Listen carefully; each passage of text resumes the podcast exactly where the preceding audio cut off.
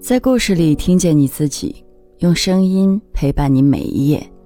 嗨，这里是由喜马拉雅和网易人间一起为你带来的女性故事电台，我是为你讲故事的晨曦。今天要和你分享的是，生了个傻孩子，他逼自己走上逆袭之路。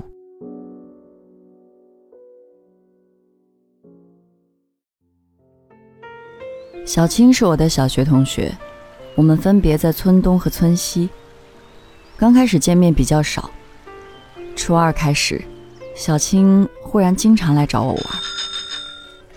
有一天，她很羞涩地告诉我自己喜欢大明，也就是住在我家附近的那个男生。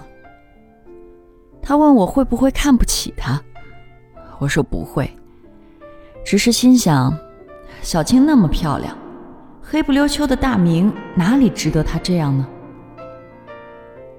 初中毕业后，小青追随大明一起报考中师。大明考上了，他名落孙山，去镇上读了普高。走之前，小青说自己这辈子再怎么努力也够不着人家。后来，小青高考落榜，回村种地。一九八六年，小青带着一个看起来老实的男人出现在我的面前，那是她未婚夫陈林。家在我们邻村，两人来买结婚用品，顺便请我去给他当伴娘。我一口答应。可惜小青结婚的前一天下起了大雪，公路被封，我没能赶回去参加她的婚礼。一九八七年的最后一天，寒风凛冽，我刚走进医院大门，一辆拖拉机突突开了过来。停下后，陈林从驾驶室里跳出来，冲我喊着：“正愁怎么找你呢？快，小青难产，疼了两天一夜还没生下来。”我拉开四面透风的驾驶室，小青蜷在后座的被子里，浑身哆嗦。我赶紧招呼几个路过的同事，帮我把小青抬到了妇产科。医生们尽了全力，终于诞下一个重度窒息的男婴。医生抢救了一番，孩子才算有了哭声。我陪在小青身边，听见孩子哭，赶紧告诉他是个儿子。小青立刻泪如雨下，但孩子很快出现了抽搐、呕吐的症状。医生说是难产乏氧导致了颅内出血，就算救下来，也很有可能是脑瘫，不如放弃治疗，再生一个。小青听后，像抱着珍宝一样，把孩子搂在怀里，嚷着：“砸锅卖铁也要救孩子！”她傻成啥样都认。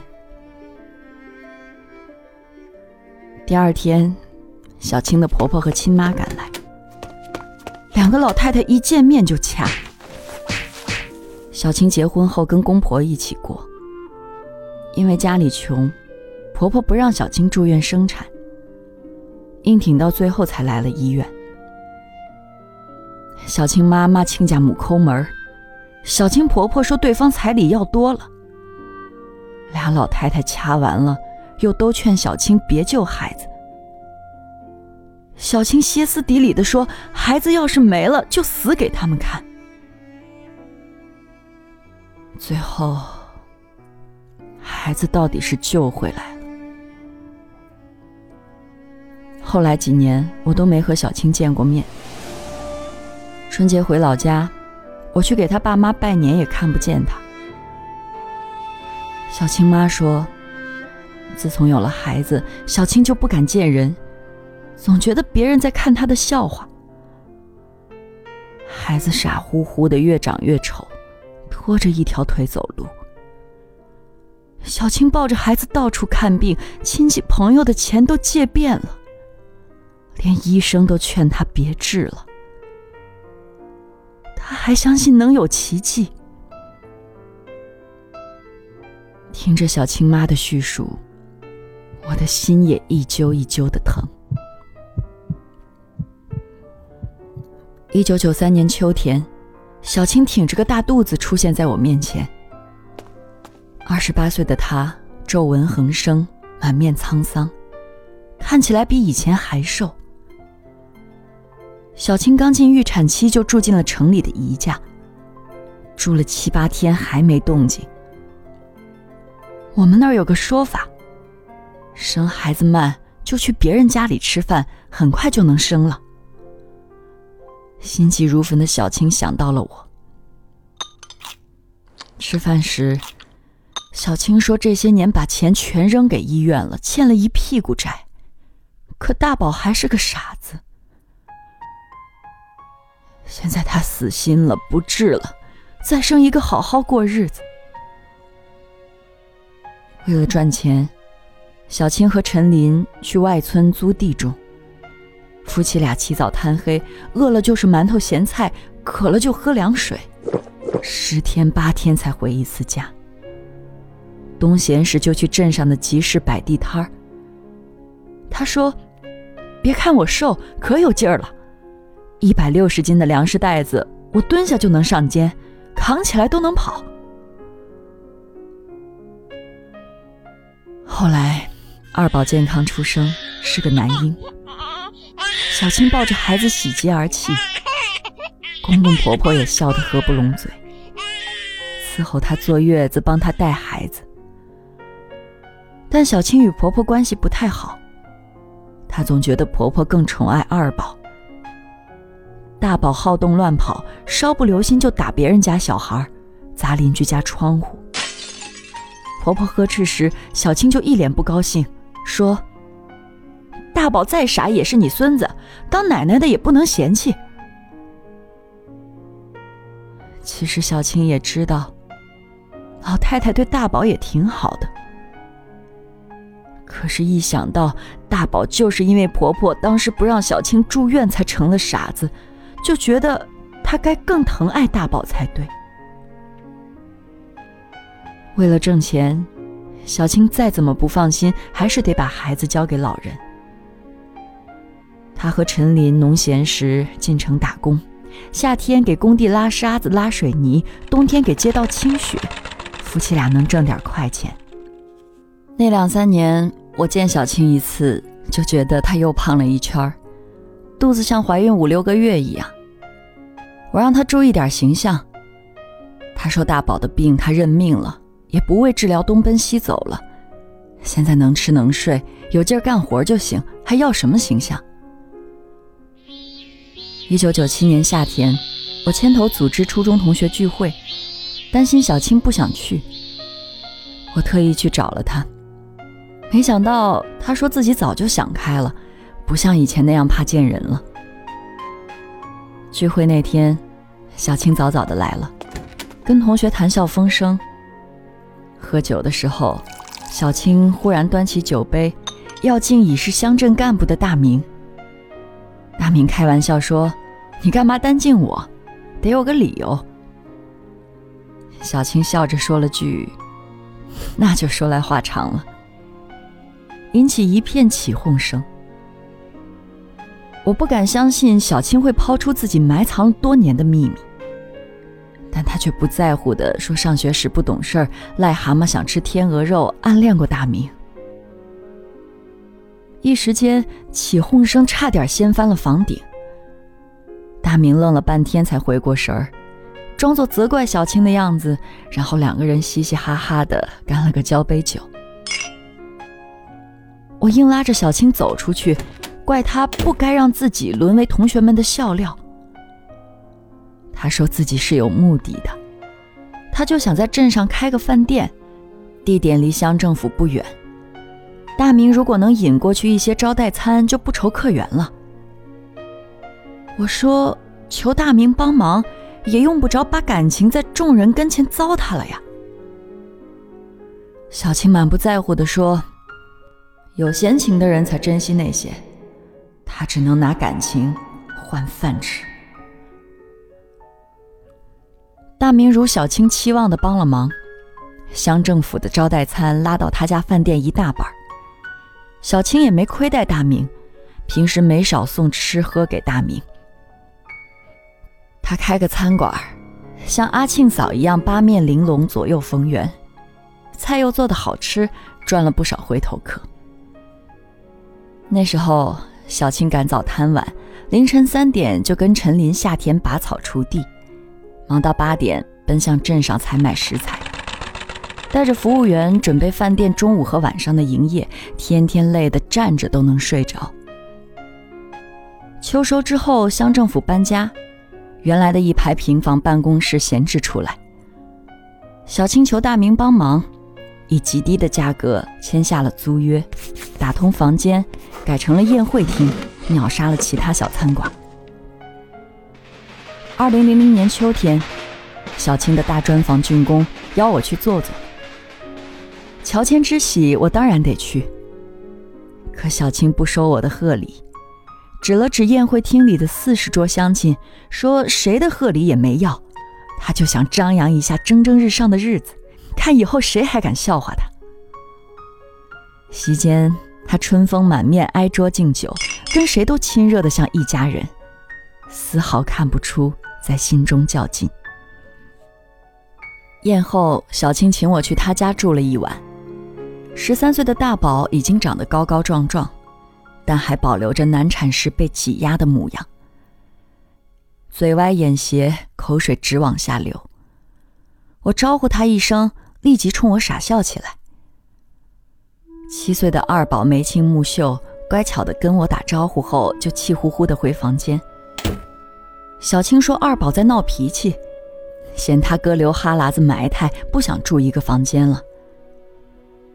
小青总说俩孩子的感情必须从小培养，所以他一有空就教育二宝要爱护哥哥。二宝话还说不利索时，就对大宝承诺过，将来长大了要养哥哥。也就是这一次，提出要分开睡。我劝小青也心疼下自己，别这么节俭。这些年，她总捡别人的旧衣服穿，可俩儿子吃的穿的都比别家孩子好，这就是她的体面。小青说。省吃俭用，她心里也高兴。聪明伶俐的二宝，就是她的奔头。二零零三年夏天，小青托我在城里给她买套二手房，要够一大家子人住的。他想让两个老人带着孩子们进城，让二宝在城里上学。很快，小青又买了辆十多万的轿车。村里人都喊他“刘首富”“女强人”。陈林也大量承包别人不种的田地，成了种粮大户。小青在饭店后院搭起仓库，经营化肥农药。二宝上大学前都和我儿子同校，俩孩子很快成了好朋友。二宝聪明礼貌，我们都喜欢他。我跟小青表扬二宝时，小青说。大宝也该这样聪明，都是穷惹的祸。自己就是拼了命，也不能让孩子们受穷。大宝是小青心里的一根刺，啥时候碰啥时候疼。所以二宝是小青全部的希望。从小到大，二宝听到最多的话就是，一定要考上好大学，给全家争光。高三那年，小青把饭店承包给亲戚一年，停了生意，进城陪读。一日三餐精心调理，跟孩子交流三句不离高考。高考结束，本来成绩稳居在重点大学的二宝发挥失常，分数刚过二本线。我儿子说，小青整天在二宝耳边喋喋不休，弄得孩子压力很大。二宝不肯复读，填报志愿时说离家越远越好，最后去了很远的南方。不管怎样，二宝是村里这些年考的最好的大学生。小青在饭店里摆了六十桌升学宴，胖胖的脸上洋溢着出人头地的光辉。二宝上大学不久，小青家遭遇了灭顶之灾。市里的一家投资机构一夜倒闭，小青投的两百多万打了水漂。那是他家的全部存款。我知道消息时，小青已经因为心脏疾病在 ICU 抢救了，几个月后才彻底恢复。他让亲戚不许跟二宝透露一丝消息，依旧按月给二宝打去充足的生活费。小青说自己绝不会让人看笑话。从前白手起家都把日子过好了，现在挣回两百万是迟早的事儿。话虽如此，但镇上的高档饭店又开了好几家，小青的饭店生意越来越差。